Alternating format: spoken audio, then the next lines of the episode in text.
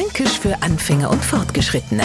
Heute Versucherler. Mir gänge einkaufen. Wenn das Reyes meine Mutter zu mir gesagt hat, dann hab ich gewusst, jetzt wird's langweilig, weil welches Kind hat schon Lust, durch Läden stundenlang durchgezogen zu werden.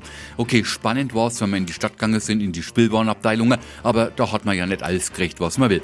Schöner war's, wenn ich gehört hab, komm, wir mähen nur zum Metzger. Da bin ich gern mitgegangen, weil ich genau gewusst hab, am Ende hab ich ein Versucherler gekriegt. Und das war immer ein Stückler Gelbwurst. Und heutzutage gibt's es nur die Versucherler kleine Häbler, mit denen die Kunden Appetit auf mehr gemacht wird. Im Hochdeutschen sind's Kostproben, im Fränkischen klingt schöner Versucherler.